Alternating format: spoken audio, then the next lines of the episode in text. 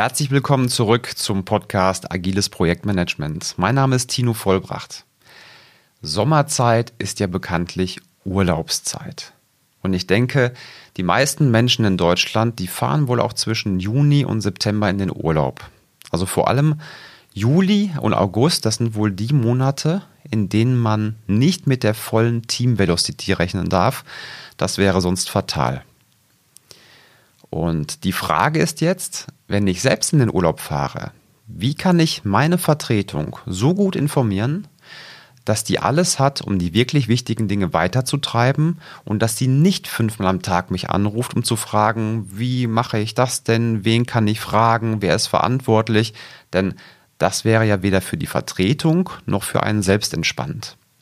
Und viele fragen sich zum Beispiel auch dann später, wenn sie zurückkommen aus dem Urlaub, warum hat die Vertretung, ich sag mal in Anführungszeichen, nichts geschafft? Oder warum ist da nichts weitergegangen? Und oft liegt das gar nicht an der Vertretung, sondern das liegt an der Person, die in den Urlaub fährt, weil die keine saubere Urlaubsübergabe gemacht hat. Und genau darum soll es heute in dieser Podcast-Folge gehen. Wie kann ich entspannt in den Urlaub fahren? Wie mache ich eine professionelle Urlaubsübergabe? Und wie kann ich auch zurückkommen ähm, ohne dass mir alles abgefackelt ist, sage ich mal. So, ich skizziere dazu mal zwei Charaktere, die ich in den letzten Jahren immer wieder erlebt habe. Die sind ein Stück weit extrem.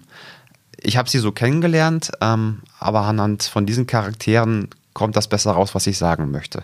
Das erste ist der Fire and Forget Typ. Der Fire and Forget Typ am letzten Tag, an dem der da ist, das ist dann meistens ein Freitag, erzählt er in Prosa ja, mündlich seiner Vertretung oder auch seinem Team, was alles so ansteht, und der ist dann für zwei Wochen offline. Das heißt, der ist weg. Den hört und den sieht man dann auch nicht mehr. Den zweiten Typen, das ist der, ja, ich sag mal, nicht loslassen können Typ. Der hat zwar eine Vertretung, aber der guckt trotzdem jeden Tag in die Mails. Der beantwortet davon auch die wichtigsten selbst. Der macht auch noch ein paar wichtige Telefonate pro Tag und der nimmt auch noch an wichtigen Online-Meetings teil. So, natürlich gibt es auch Mischformen von diesen beiden, klar, aber ich wollte ja einmal auf die Extreme eingehen, um das besser erklären zu können. Besser erklären zu können, warum eine Vertretung bei beiden Formen so gar nicht arbeiten kann. Gehen wir mal drauf ein. Was passiert nun also, wenn diese beiden Typen wiederkommen aus dem Urlaub? Der Nummer 1 Fire and Forget Typ. Der kommt wieder und er wundert sich, dass alles Wichtige liegen geblieben ist. Warum? Mangelhafte Struktur. Du musst dir vorstellen, dass eine Urlaubsübergabe abstrakt gesehen ja eigentlich gar nichts anderes ist wie eine Anforderungsbeschreibung, bei der du möchtest, dass andere deine Anforderungen genauso verstehen wie du. Ja? Ansonsten kann die Urlaubsübergabe nicht gut gemacht werden. Und bei mündlicher Prosa-Beschreibung, da kann das nur in die Hose gehen. Aber gehen wir nochmal tiefer rein und schauen uns mögliche Fehlerquellen an. Also, das erste sind unklare Verantwortlichkeiten. Die Frage ist also, habe ich meiner Vertretung oder habe ich meinem Team ganz genau gesagt, wer eine Person für eine bestimmte Aufgabe verantwortlich ist?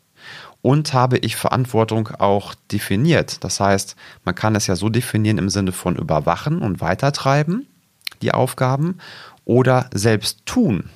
Ja, das ist nochmal ein großer Unterschied. Das nächste sind unklare Befugnisse. Die werden gerne vergessen. Wenn ich meiner Vertretung nicht mitteile, was sie entscheiden darf, ja, und andersrum auch, wo sie auf keinen Fall ohne mich entscheiden darf, dann wird die im Zweifel gar nichts entscheiden. Und dann wartet alles auf meine Rückkehr. Und das kann vor allem im Projektmanagement mal bedeuten, dass da 20, 30 Leute auf eine Entscheidung warten und die bis dahin nicht wirklich weiterarbeiten können oder wollen. Wollen, weil das bedeuten könnte, dass sie bei einem Richtungswechsel von dir später, wenn du später aus dem Urlaub zurückkommst, dass sie dann alles nochmal machen müssten. Und da hat natürlich keiner Lust drauf. Das letzte sind die unklaren Prioritäten. Ja, du kommst wieder und deine Vertretung erzählt dir, dass sie ihre Arbeit komplett hat stehen lassen und jeden Tag acht Stunden für dich gearbeitet hat. Super. Und jetzt siehst du, jo, das stimmt. Nur die Themen, die sie bearbeitet hat, die hätten alle noch warten können. Und dringende Aufgaben, also die auf dem kritischen Pfad, die wurden nicht erledigt. Ja, und danach wirst du halt von einer in die andere Eskalation gebeten. Unklare Prioritäten. Zusammengefasst ist das Problem bei diesem Typen also die mangelhafte Struktur bei der Übergabe. Aber die gute Nachricht ist, leicht lösbar. So, bevor wir das lösen, gehen wir nochmal auf den zweiten Typen ein. Der zweite Typ, den ich definiert habe, das war der, der nicht loslassen können Typ. Das war der Typ, der vom Urlaubsort die wichtigsten Mails beantwortet, die wichtigsten Meetings macht, die wichtigsten Anrufe macht und sich da immer wieder einklingt. Aber halt nicht richtig, sondern halt nur ungefähr 10% seiner Zeit pro Tag nimmt, um halt die wichtigsten Dinge zu tun. So, oberflächlich betrachtet könnte man aus Arbeitgebersicht jetzt denken, klasse, was für ein Commitment. Davon brauche ich mehr Leute. Wenn man mal tiefer reinschaut, dann sind aber ganz viele Leute unzufrieden. Das fängt an bei ihm selbst, dass er nicht abschalten kann und mal komplett runterkommen kann. Ja, zudem ist er wahrscheinlich auf die Vertretung sauer, weil die nichts gemacht hat. Wie auch, wenn er alles Wichtige macht und die Vertretung damit gar nicht lässt. So, und nicht nur er ist unzufrieden, sondern auch sein Chef oder Auftraggeber. Warum? Weil er die Arbeit hat schleifen lassen. Jetzt könnte man sagen, warum ist der Chef denn sauer, wenn sogar vom Urlaubsort aus täglich gearbeitet wird? Naja, erstens, es ist produktiver, wenn eine saubere Übergabe gemacht wird und seine Vertretung sich um die ganzen Dinge kümmert. Das ist wesentlich produktiver. Und der andere Punkt ist, ein guter Chef, der schätzt es, wenn ein Mitarbeiter seine Akkus mal richtig voll lädt und dann wieder frisch mit etwas Abstand ins Büro kommt. Speziell, wenn strukturelle Probleme gelöst werden möchten, dann hilft es, diese von außen zu betrachten. Das heißt, jemand, der von außen, vom Urlaub darauf guckt, das macht er implizit sowieso, ohne drüber nachzudenken. Dem fallen manchmal ganz andere Dinge ein, wie wenn der immer weiter in seiner eigenen Suppe schwimmt.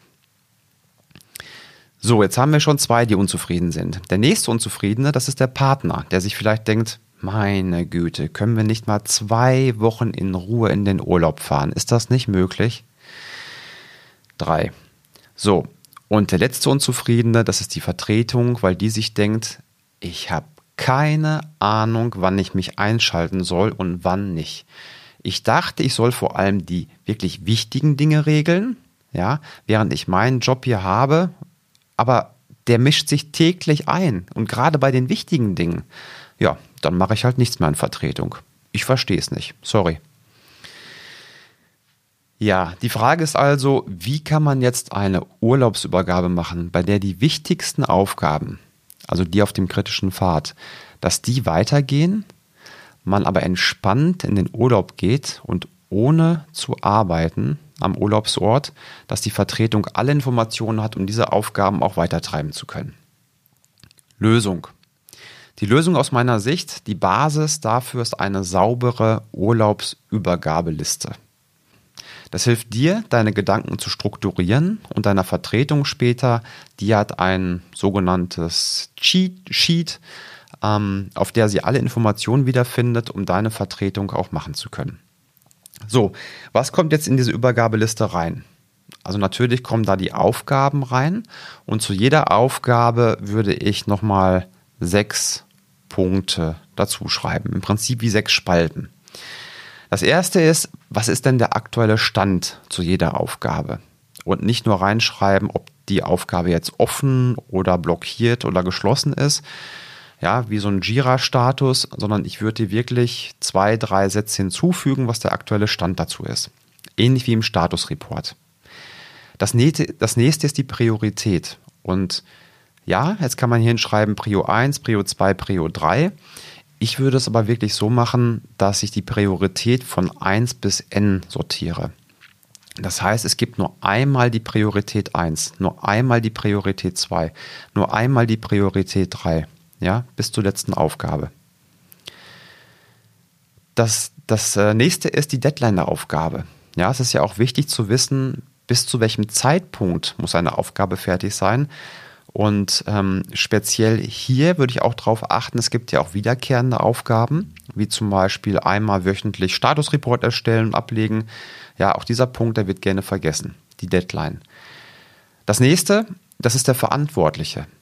Also wer ist wirklich verantwortlich im Sinne von ähm, Accountability und wer soll es tun im Sinne von Responsibility? Ja, wenn wir uns die Matrix vorstellen, die Racy-Matrix vorstellen. Also die Verantwortlichkeit eintragen. Dann als nächsten Punkt haben wir den Ansprechpartner bei Problemen oder Nachfragen. Das finde ich auch wichtig. Also wenn nicht alles so läuft, wie man sich das vorstellt, wen kann deine Vertretung kontaktieren, um ja im Falle von Problemen vielleicht ähm, mit dem mal zu besprechen, wie, wie kommen wir hier weiter. Und als letztes, das sind die Entscheidungsbefugnisse. Das ist auch ein Thema, was oft vergessen wird. Die Frage ist also dann, was darf meine Vertretung entscheiden und wann soll sie zum Beispiel meine Führungskraft oder wann soll sie mich anrufen oder ansimsen, dass ich zurückrufe. So, das Ganze musst du nicht mitschreiben. Ich habe dir dazu eine Excel-Vorlage für diese Übergabeliste ähm, kostenlos auf leobalo.de hochgeladen. Ähm, den Link dazu findest du wie immer in den Show Notes oder du gehst nach leobalo.de, klickst auf Podcasts und da gibt es eine Suche. Da kannst du eintippen Urlaub oder Urlaubsübergabeliste, das ist egal.